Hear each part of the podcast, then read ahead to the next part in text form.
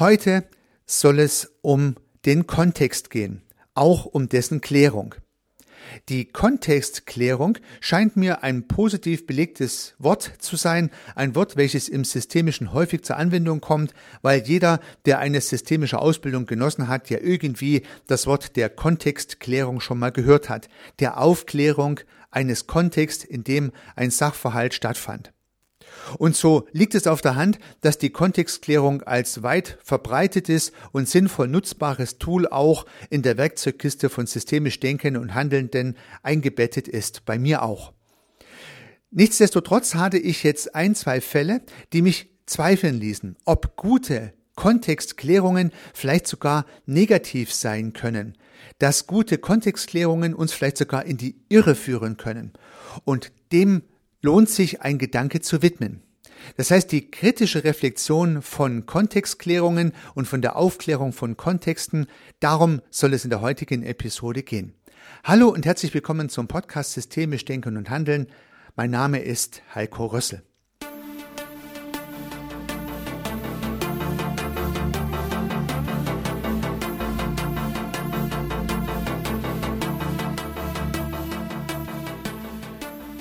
Die Klärung eines Kontexts scheint mir zunächst mal nur positiv zu sein, und zwar in doppelter Hinsicht.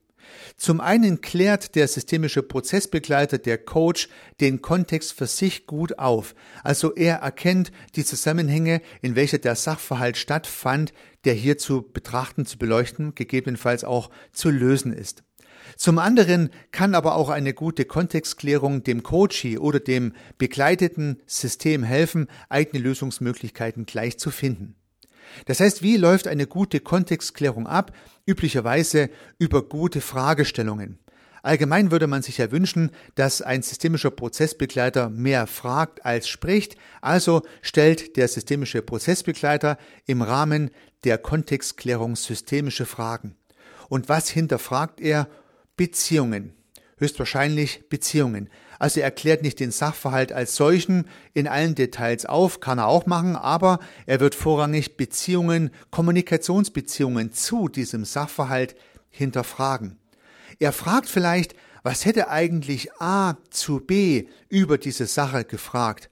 Er stellt C die Frage, was hätte A zu B über diese Sache gesagt? Und damit erfährt der kontextklärende nicht nur was zur Sache an sich, sondern auch welche Perspektive in dem Fall C zur Kommunikation von A nach B hat. Ja, er fragt ja nicht A und B, er fragt der C nach der Beziehung von A zu B. Eine spannende Frage. Und wenn der systemische Prozessbegleiter nun die Chance hat, die gleiche Frage auch bei B und bei A zu platzieren, dann jeweils in der anderen Kombination, dann hat er einen guten Kontext geklärt. Er hat den Sachverhalt gut eingebettet in die Kommunikationsbeziehungen des Systems und weiß dann sehr viel über den Sachverhalt, über den es geht, also beispielsweise das Problem oder die Herausforderung.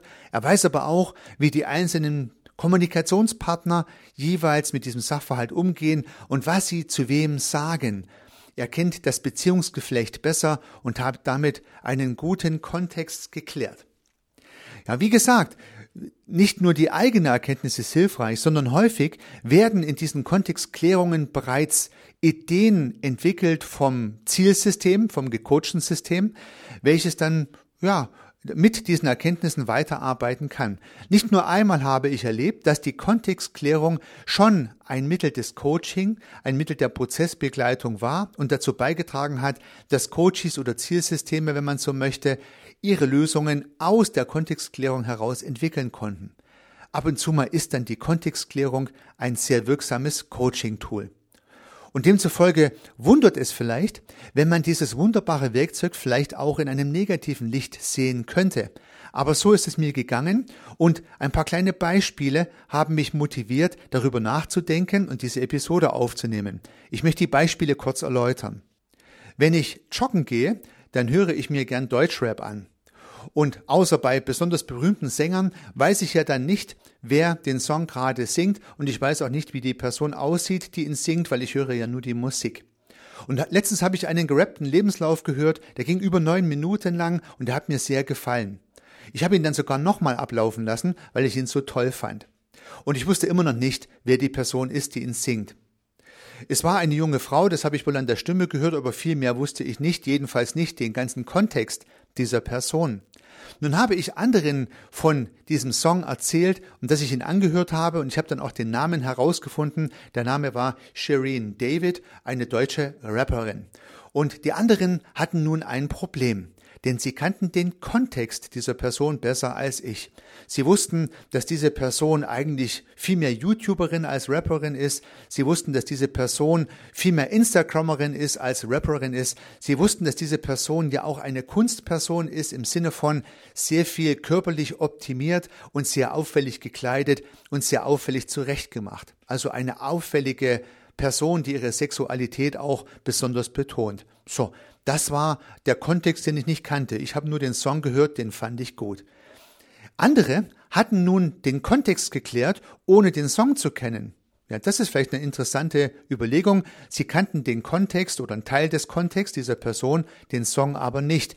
Die wollten den Song dann fast gar nicht anhören, weil sie der Kontext schon irgendwie in gewisser Art und Weise, naja, abgeschreckt hat. Sie hatten Vorurteile. Und das könnte auch passieren bei einer Kontextklärung. Dieses Beispiel zeigt ein negatives Vorurteil. Und es gibt auch positive Vorurteile. Es gibt ja Menschen, denen ihr guter Ruf vorauseilt, so sagt man es gern. Das heißt, man hat schon einiges von ihnen gehört, man hat vielleicht sogar schon zu ihnen recherchiert, man hat vielleicht tatsächlich auch mit anderen schon über diese Menschen gesprochen und nun trifft man diese Menschen das erste Mal und sagt vielleicht sogar verbal, diesen Spruch gibt's ja, dein guter Ruf ist dir vorausgeeilt. Ja, also das heißt, man hat schon einiges gehört, der Kontext war schon klar, bevor die Person überhaupt kam. Und so kann man natürlich auch ein positives Vorurteil haben und kann Menschen freudig begrüßen, die man eigentlich noch gar nicht kennt.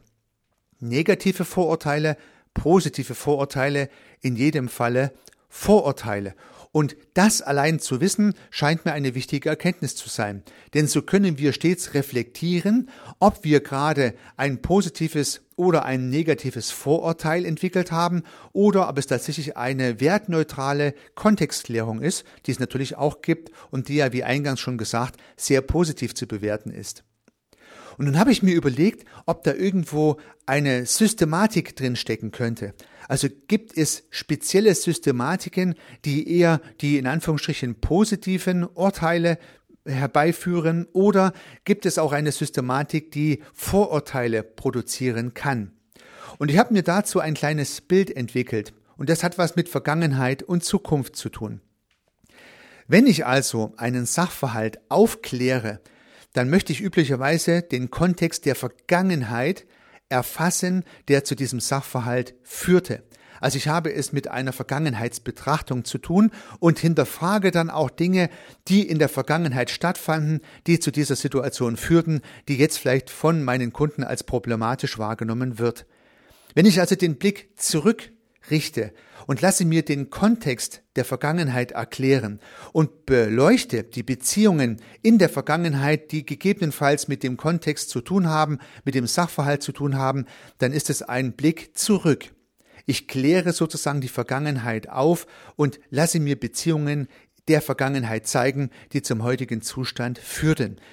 So als Bild betrachtet lag also die Ursache des Falls zurück, ich bin heute da, wo der Fall ist und blicke zurück in die Vergangenheit und kläre den Kontext auf, der zum Fall im Präsens, im Jetzt, im Hier geführt hat. Das ist aus meiner Sicht die übliche Art der Kontextklärung. Wenn ich aber in die Zukunft schaue, gibt es auch eine Kontextklärung, nämlich in der Art, dass ich einen Kontext kläre für einen Fall, der noch gar nicht vorliegt. Ich kläre den Kontext auf für einen Fall, der noch gar nicht vorliegt. Ich beschäftige mich also mit beispielsweise der deutschen Rap-Szene und entdecke da auch Shirin David drin. Ich beschäftige mich mit diversen Menschen, die ich noch gar nicht kenne, die ich aber bald kennenlernen werde. Das heißt, der Fall, der Sachverhalt ist noch gar nicht da, aber ich beschäftige mich schon mit dem Kontext. Und wenn ich mich mit dem Kontext beschäftige, ohne dass der Fall vorliegt, dann kann es passieren, dass ich schon ein Urteil entwickle, noch bevor der Fall überhaupt da ist. Und das wäre dann ein Vorurteil. Und dieses Vorurteil kann positiv oder negativ sein, wie ich versucht habe herauszuarbeiten. Das heißt immer dann, wenn ich in die Vergangenheit blicke, wo der Kontext sozusagen als Ursache der heutigen Situation zu sehen ist, dann kann ich wenig falsch machen. Je besser ich diesen Kontext aufkläre, umso mehr weiß ich über die Zusammenhänge. Werde ich dagegen in die Zukunft schauen und einen Fall in der Zukunft vermuten oder noch gar nicht sichtbar haben und wäre einfach so einen Kontext aufklären, dann kann es passieren, dass ich dadurch Vorurteile entwickle. Und wir alle machen das, natürlich. Es gibt Menschen, denen glauben wir, weil wir es in der Vergangenheit im Kontext schon gut aufgeklärt haben, wir haben das Vorurteil, diese Leute sagen schlaue Dinge. Andere Menschen wiederum, die können sagen, was sie wollen, das wird für uns in keinem Fall eine schlaue Information sein, denn wir haben eine Vorurteilskontextklärung durchgeführt und sind der Überzeugung, von diesem Mensch kann nur Blödsinn kommen. Ja?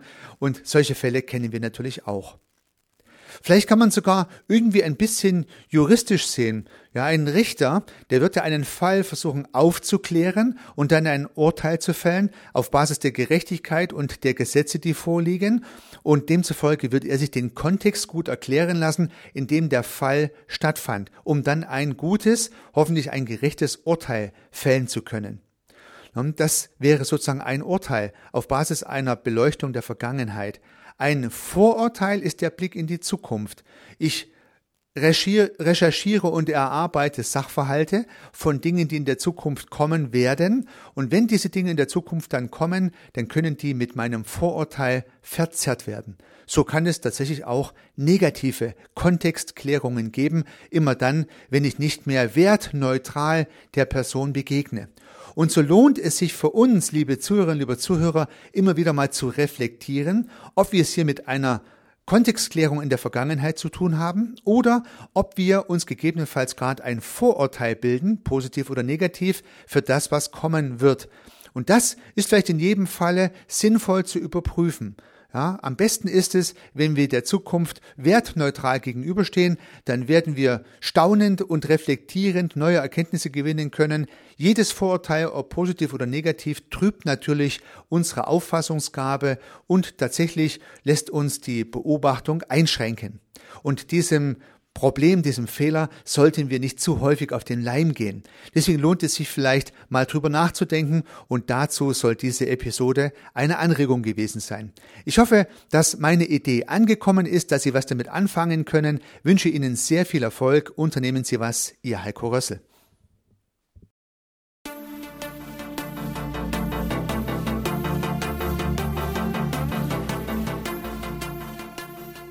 Ich freue mich, dass Sie diese Episode angehört haben und hoffe natürlich, dass sie Ihnen gefallen hat und dass Sie was davon mitnehmen können.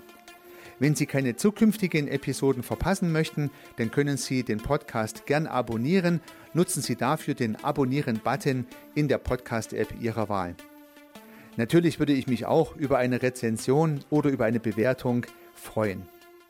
Alternativ zu diesem Podcast habe ich zwei weitere aufgenommen.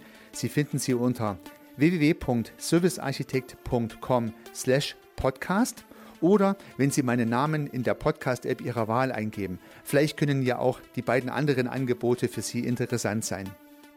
Sollten Sie ein persönliches Gespräch wünschen, dann können Sie das gern unter www.servicearchitekt.com/termin auf meiner Website mit mir vereinbaren.